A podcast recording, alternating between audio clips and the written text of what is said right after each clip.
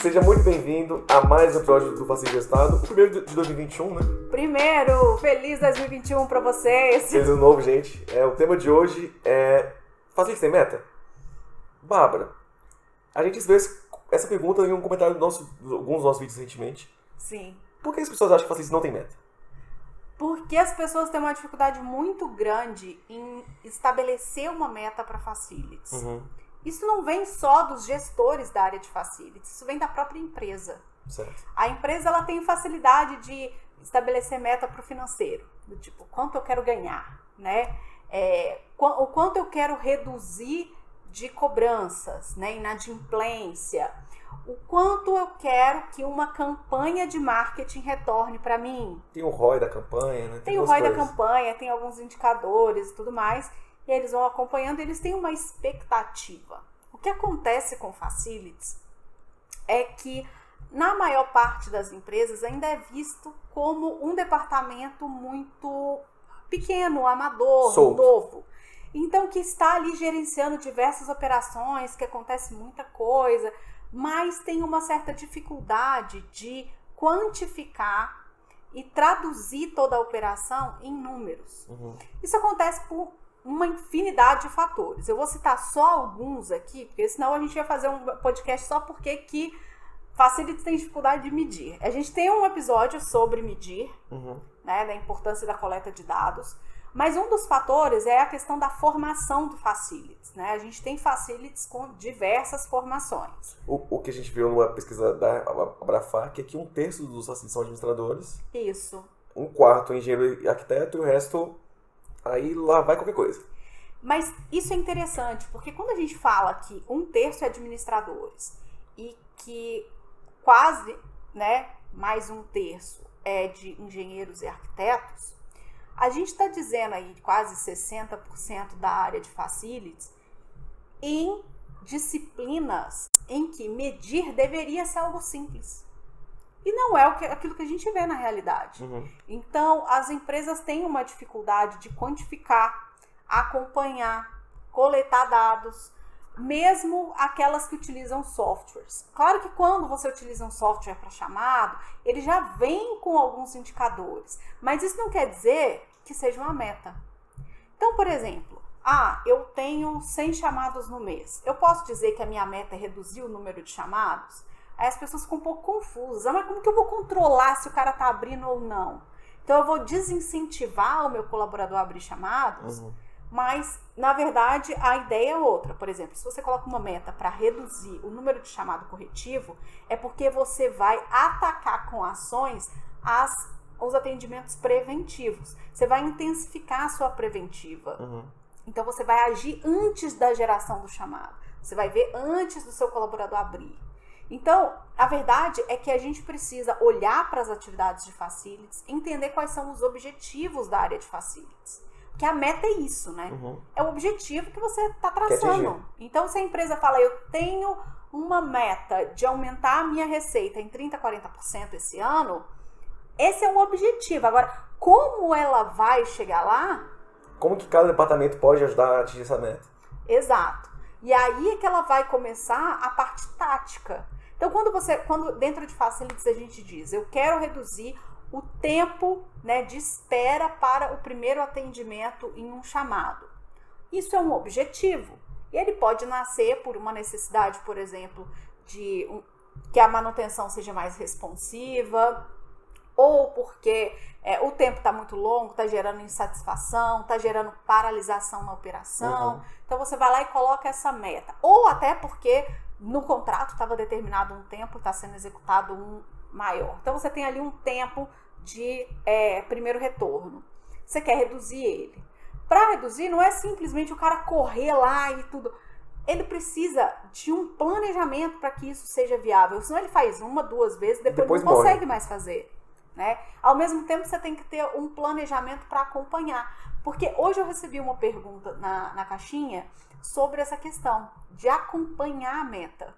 Né? Então, eu tenho uma meta lá, eu determinei um objetivo, mas como é que eu faço para eu não desistir dele? Eu não esquecer dele? Interessante. Para você, não adianta só estabelecer o objetivo da área de facilities ou seu objetivo pessoal, igual a gente fez o planner, né, de facilities. E no planner de facilities está lá para você estabelecer objetivos pessoais, metas pessoais. Aproveitando aqui, para você acessar nosso planner, fazer download gratuito esse material aqui tá incrível. A gente já teve mais, acho que quase duas mil pessoas que já baixaram o planner.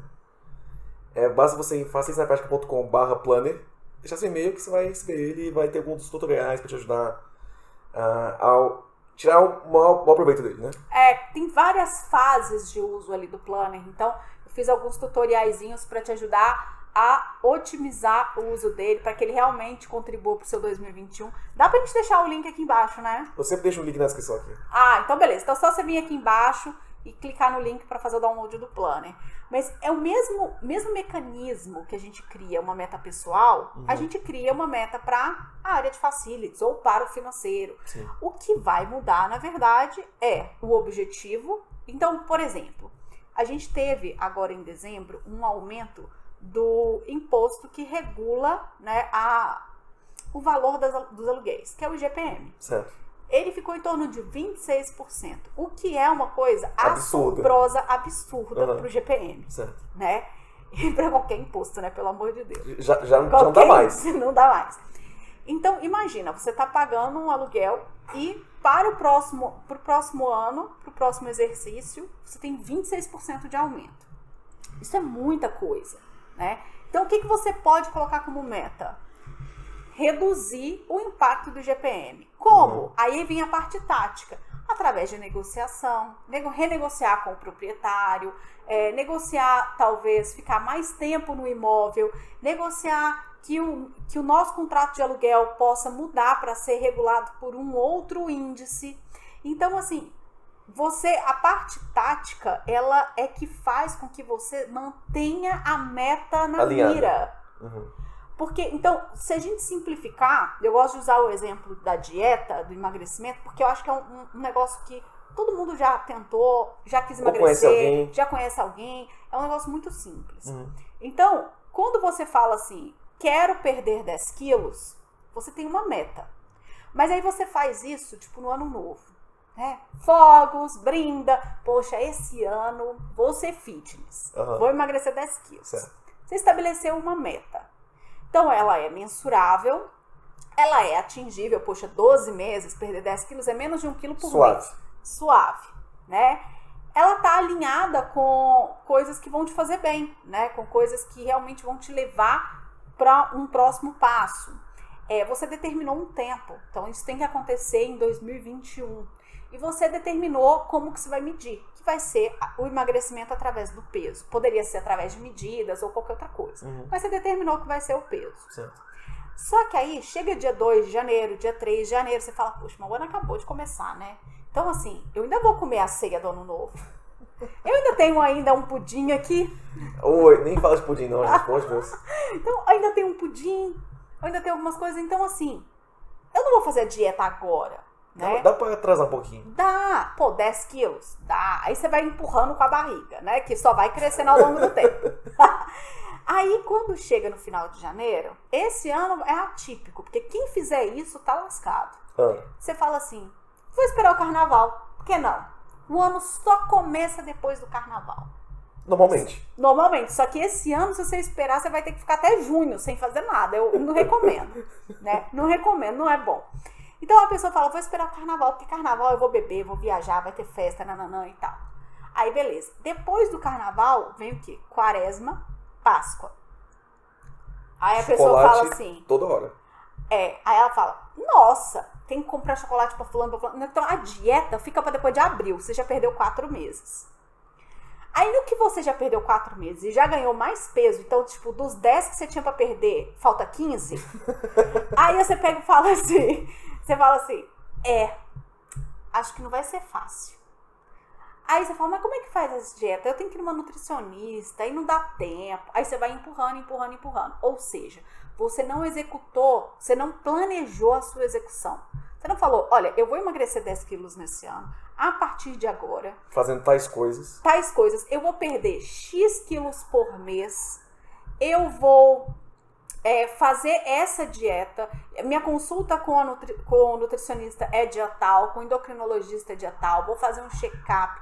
Minha matrícula na academia, dia 5 de janeiro, tá lá. Uhum. Você não fez isso, você não fez a parte tática. E é o tático que vai operacionalizar, te dar os caminhos da operação. Para você, por exemplo, montar a dieta, e aí todos os dias você tem que fazer o almoço, que é a operação, então você tem que medir a quantidade de comida que você está botando no prato, se você está tendo um déficit calórico e tudo mais, para quê? Para atingir aquele objetivo. Quando você faz essa parte do planejamento, fica muito mais fácil de você manter a mira no foco da, da meta. Uhum. Porque você tá caminhando. Então, assim, é como se você falasse que ia construir uma casa, pega um terreno vazio e fala, vou construir uma casa. Mas você nunca faz a planta da casa. Como é que a casa vai, sei lá, sozinha? Sozinha. Aí você fala, não, mas aqui eu vou construir uma casa. Até o final do ano, se Deus quiser, eu vou. É, vai ser um milagre, né? Vai ser assim, milagre divino, porque você não fez a planta, aí você não leva o material de construção. É igual, é igual aquele vídeo do cara que rebocou a casa errada. Aquele vídeo é maravilhoso. O cara, né, pedreiro, tinha que rebocar a casa, uma casa, né? E aí ele pegou o material e rebocou a casa da frente. 15 dias de trabalho, né? E aí, para no final ele descobrir que ele rebocou a casa errada. Então, pensa o prejuízo. Mas é isso, porque você não tem uma noção se você tá perto, se tá longe do objetivo. Uhum. E o que faz a gente ter um tesão de bater aquela meta é saber se a gente tá indo no caminho certo. Então, se eu falo assim, eu quero emagrecer, mas eu não vou ficar me pesando, não rapidamente eu vou desistir. Porque eu não vou ter estímulo nenhum para continuar, não vou saber se eu tô indo errado, se eu tô indo bem. Aí quando chega em junho, julho, você viu que você não andou nada na meta, aí você fala, putz, agora não agora vai dar, já, já tem um monte de coisa. Aí vem outubro, novembro, você fala, agora não dá tempo, agora fica pro ano que vem.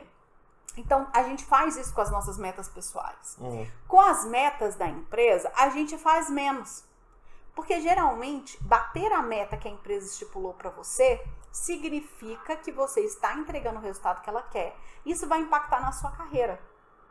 Então, ou na sua estabilidade no emprego, ou qualquer coisa. Então, você tende a ter um compromisso maior com a meta da empresa. Uhum. Ainda tem um outro fator importante, que a meta da empresa é um compromisso público. Todo mundo sabe qual é a meta do departamento. As pessoas que trabalham com você sabem quais são as suas metas. Então é como se você falasse para todo mundo no dia 31 de dezembro que você vai perder 10 quilos no próximo ano. E todo mundo ficasse, e aí, quantos que estão faltando para poder perder? Já, já, chegou, já chegou, já chegou? Já chegou, já chegou, já chegou? Isso faz com que você tenha um compromisso. E é isso é que faz você manter a mira lá na meta. Mas a gente veio aqui falar não só de manter o compromisso, mas de e aí, como é que eu tiro essas metas da cartola, né? Uhum. E a meta, ela geralmente, quando qualquer departamento vai fazer, o que, que ele faz? Ele pega as informações passadas, né? Isso. Então ele vai pegar aquelas informações, vai fazer alguns cálculos para fazer uma projeção. Então a empresa, por exemplo, ela faz uma análise do mercado, ela faz uma análise dos concorrentes, ela faz uma análise do histórico dela e determina qual que é a receita que ela quer ter ao longo daquele ano, né? dependendo de onde você trabalhar, é, essas projeções elas vão ser um pouco ousadas. Ou não. Ou não. Mas é, é importante você ter. Você saber que elas existem e tentar batalhar para é, alcançar o que você tem que alcançar, né? Porque afinal é o seu trabalho. Sim. E muitas vezes, muitas vezes você vai, vai bater a meta e você vai, no máximo, ganhar um feedback de. Ok. É isso que acontece. É, é, o seu objetivo é bater a meta. Sim. Se você fazer isso, vai ser nada mais que obrigação. Exato, porque é, o, o, o objetivo do colaborador, né? Então a empresa ela contrata uma pessoa para entregar um resultado. Aquele resultado é a meta que ele tem que entregar. Então, quando ele entrega, não é que ele fez algo extraordinário, ele fez aquilo que ele deveria fazer. E isso é uma confusão muito grande na hora de feedback. Feedbacks. Porque a pessoa pensa, poxa, mas eu bati todas as metas. E aí o gestor, claro que ele não pode falar, mas aqui a gente pode falar, uhum. cara, tu não fez mais do que a tua obrigação. Entendeu? O errado é você não conseguir bater as metas que foram estipuladas para você. Se for uma coisa muito extraordinária, beleza.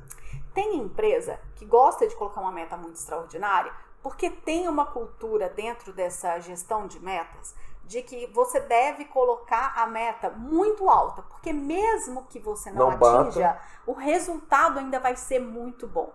Só que aí eu acho que tem um perigo, porque tem algumas pessoas, e eu me incluo nesse rol de pessoas, que quando eu percebo que algo é extremamente inatingível, só... Ah, tanto faz. eu desanimo. Uhum. Então, isso faz com que eu não corra tanto atrás. Então, eu gosto de, toda vez que eu vou estabelecer metas, eu gosto de prestar muita atenção se elas são atingíveis. Ela pode ser ousada, pode ser difícil de atingir, mas não impossível, entendeu? Então, por exemplo, é, se coloca uma meta muito ousada de redução de custos, é, eu vou trabalhar para reduzir os custos, como eu já trabalho na área de facilities para conseguir isso, né, para otimizar Uhum. o uso dos recursos da empresa, Certo. mas eu não vou ter uma preocupação tão grande. E isso é um defeito, tá? Não tô falando que você que tá assistindo a gente aqui tem que fazer isso, não.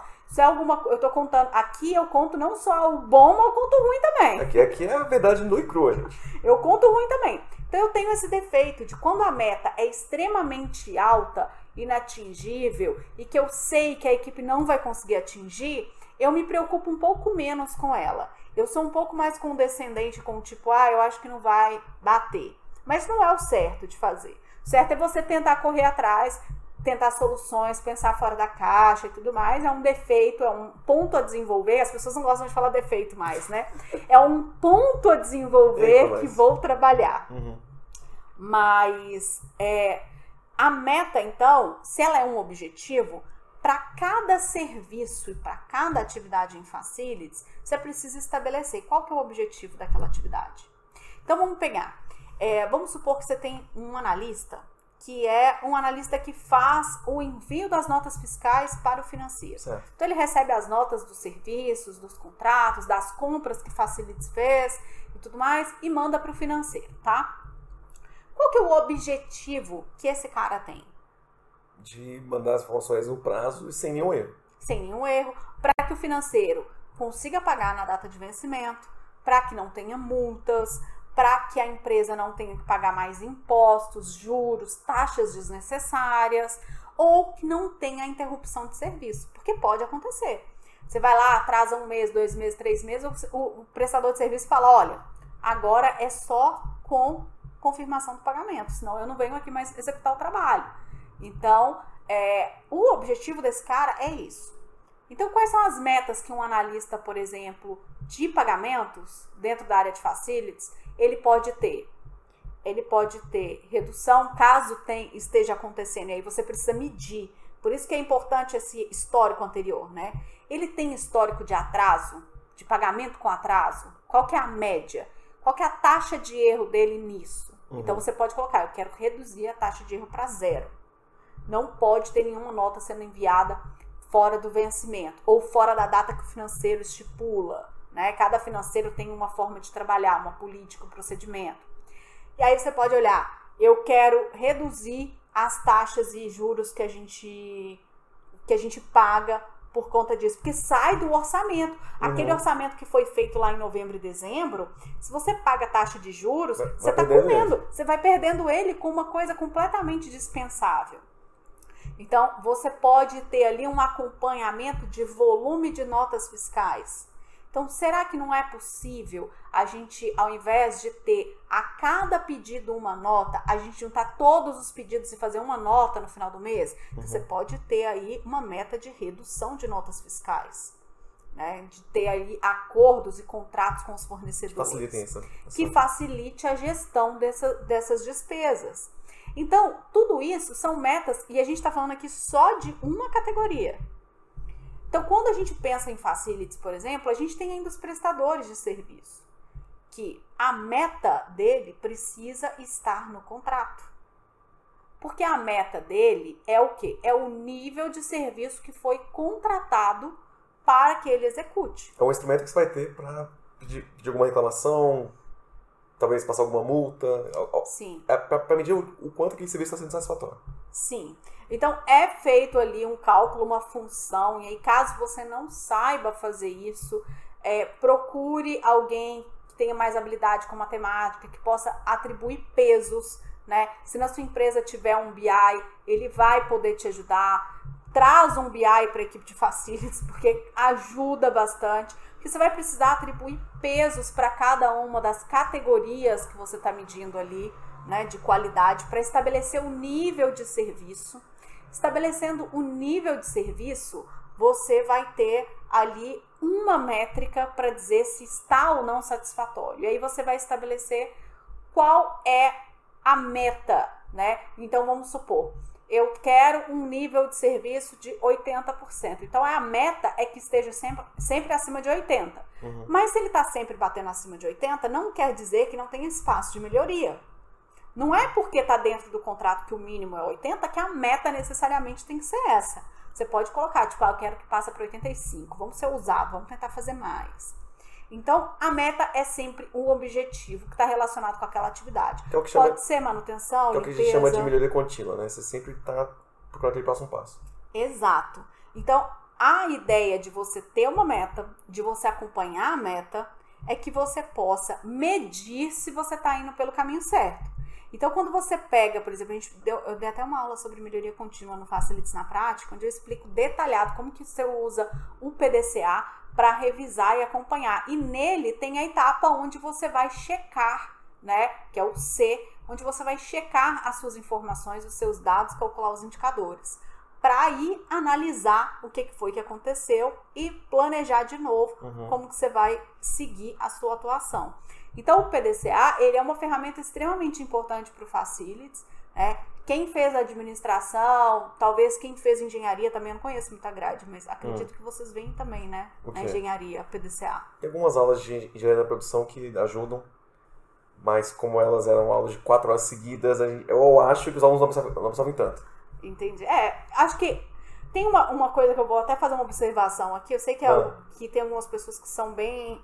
É, apaixonadas por essa questão de faculdade e tudo mais, né? Certo. Eu fiz a graduação em administração lá na UFMG em BH. Certo. E o que eu esperava da faculdade é que ela fosse fazer uma formação completa do profissional, sabe? E na verdade, depois eu descobri e entendi o porquê que a faculdade ela é o pontapé. Então você não sai da faculdade, você ali aprende a estudar, aprende a buscar informação e você aprende aquilo que vai ser necessário. Tipo, olha, existe o PDCA, ele funciona mais ou menos assim, tá? Então entenda que ele é necessário, o resultado que ele te dá, mas para você ter um conhecimento de fato, para mim, para você se não for tá tudo bem, segue sua vida. Mas para mim, o conhecimento de fato é quando você junta todo esse aprendizado e consegue botar em prática. Com certeza.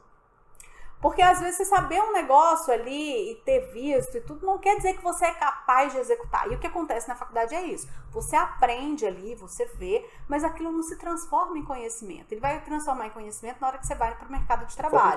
Né? Porque aí você vai ter que aplicar. E aí não quer dizer que só com a sua memória vai ser suficiente. Você vai ter que voltar e estudar e se manter sempre atualizando. Então, por isso que eu acho que é muito importante essa noção de melhoria contínua, porque a gente, como profissional, a gente tem que procurar a nossa melhoria continuamente. Uhum.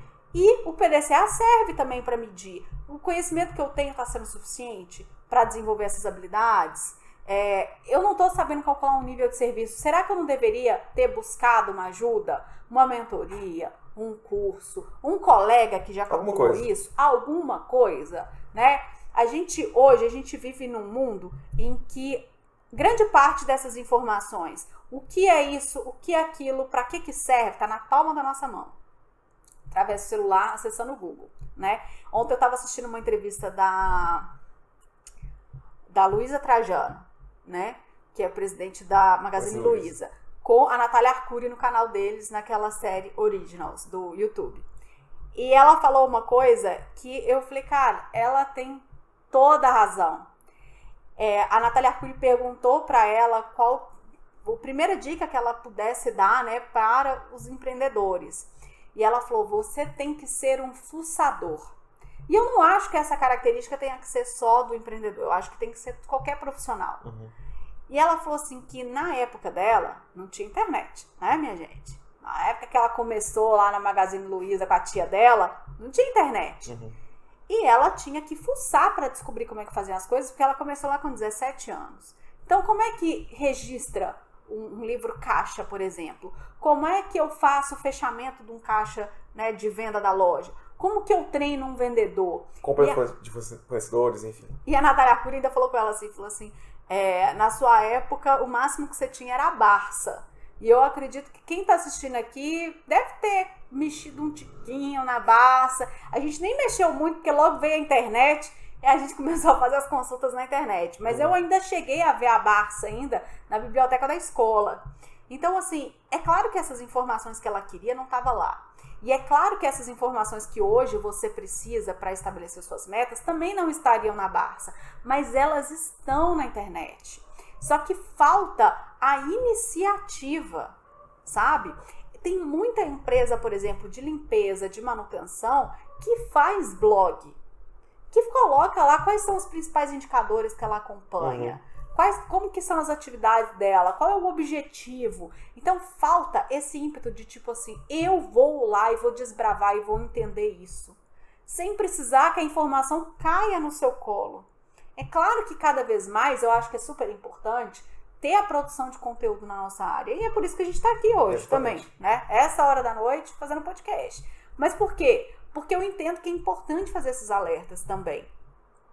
Então, é, um dos objetivos que eu acho que é importante colocar lá no planner, no desenvolvimento pessoal, é isso, se tornar independente na busca de conhecimento. Não dependa só de falar, olha, eu tenho que entrar dentro de uma sala de aula, porque vai ter alguém que vai ter todas as respostas e que vai me passar todas essas respostas. Porque você vai sempre depender de alguém. Você vai estar sempre frustrado também, na verdade. Porque também não quer dizer que a pessoa que está ali tem 100% das respostas.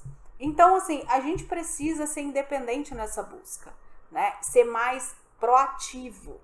Porque para bater meta, você vai ter que ser proativo. Com certeza. Você vai ter que rebolar para poder executar as tarefas, manter o controle, manter é, o cálculo dos indicadores. Aqui a gente já teve podcast sobre indicadores, no Facilite na Prática tem assim, uma quantidade de aula enorme sobre indicadores. Mas a questão é, estabelecer a meta tem a ver com os objetivos que cada, você quer que cada departamento, cada área atinja. E dentro Uhum. de Facilities, cada serviço.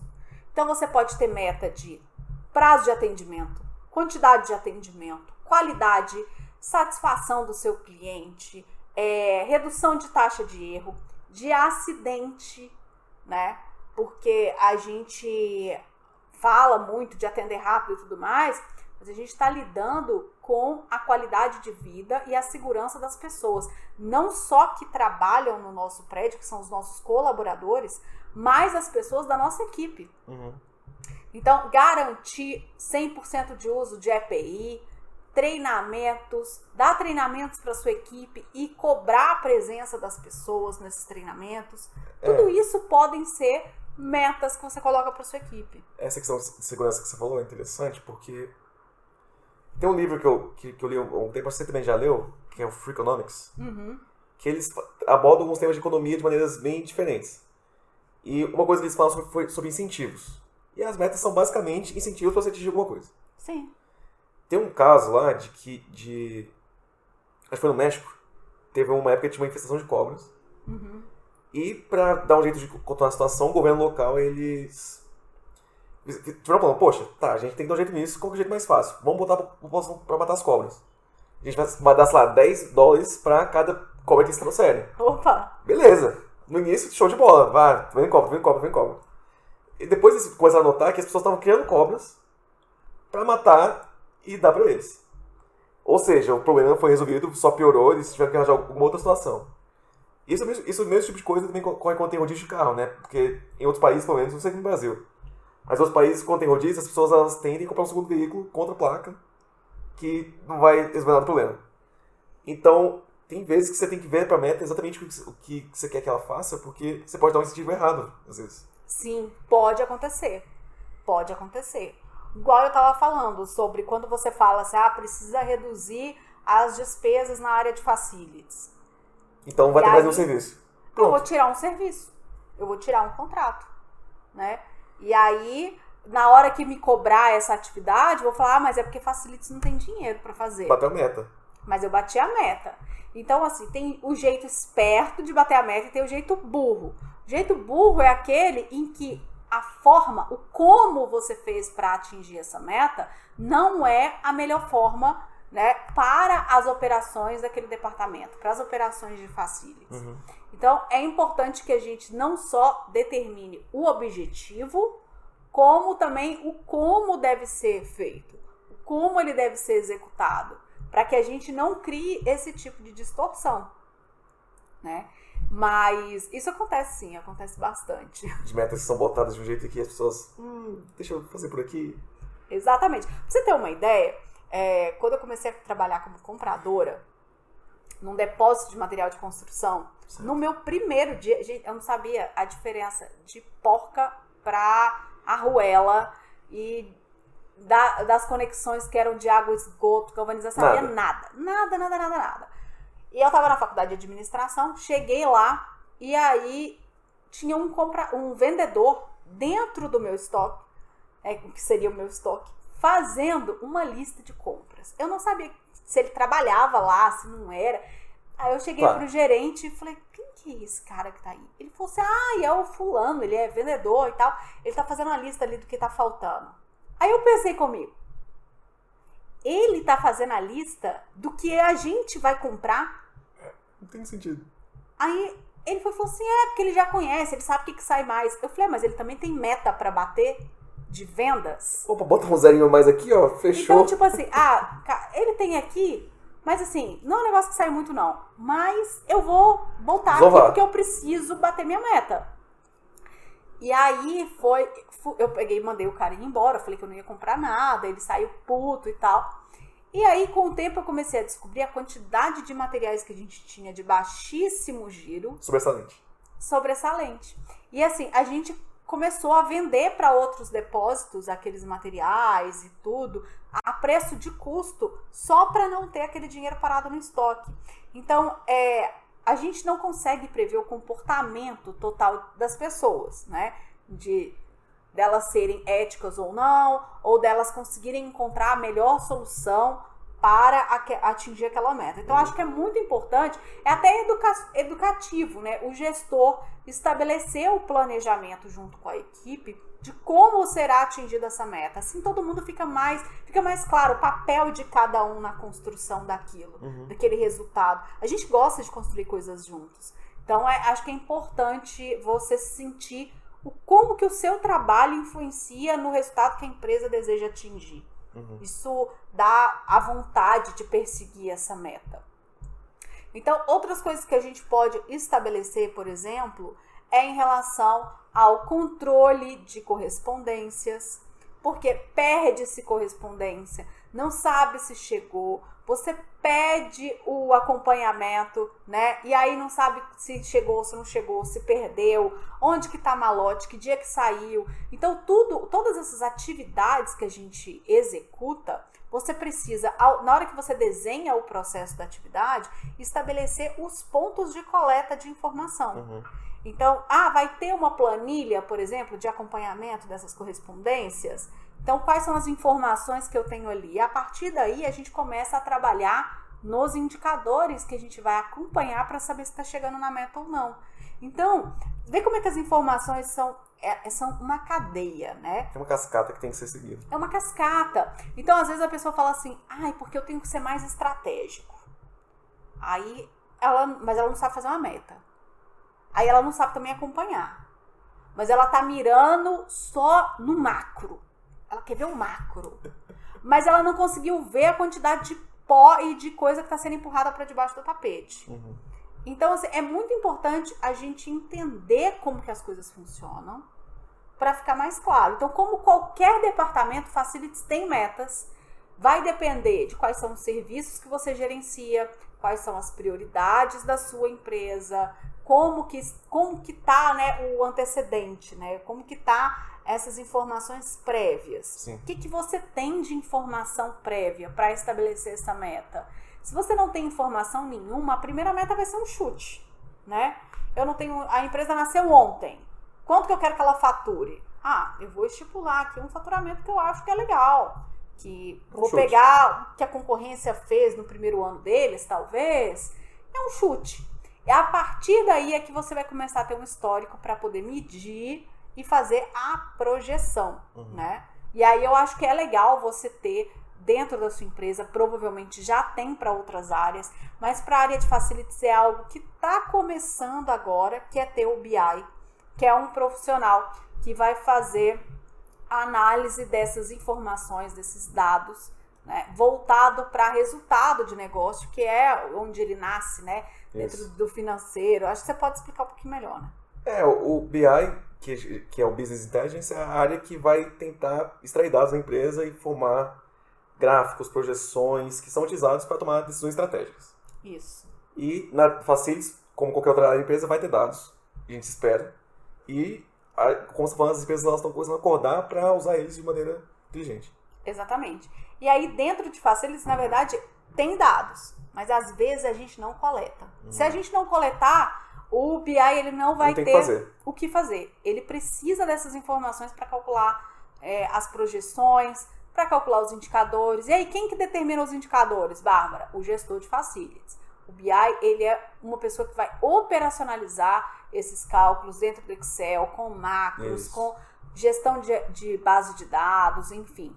Mas ele não é o profissional que vai determinar o que vai ser acompanhado, qual é a decisão a ser tomada. Mas ele dá um puta Um de um suporte para o Facilities. Isso. Então, eu acho que é super importante começar a pensar nisso, principalmente porque a gente está vindo aí um período em que todo mundo acordou para automatização em facilities. Né? Trazer mais softwares, trazer mais é, automação, por exemplo, para os nossos sistemas elétrico, refrigeração, e tudo isso gera muitas informações, muitos dados. Cada vez mais a gente vai ter muitos dados para analisar. Uhum. Então é legal você ter profissionais desse tipo dentro da sua equipe Isso. o que vai te ajudar também a acompanhar as outras metas mais operacionais. Mas então, o primeiro passo para você estabelecer a sua meta. Foca no objetivo que você tem para cada serviço, para cada colaborador dentro da área de facilities. Entenda o que é mais importante dentro da atividade dele. Uhum. E aí, depois que você estabeleceu ali qual é a meta, em quanto tempo ele vai ter que executar, é, o que, aonde ele precisa chegar, qual a importância disso para a meta global de facilities, aí você vai desenhar com ele o planejamento para atingir. Exatamente. Bora trabalhar que tem muita coisa para fazer. Por isso, por hoje é isso então, gente. Até a próxima semana. Feliz 2020 pra vocês. Feliz 2021!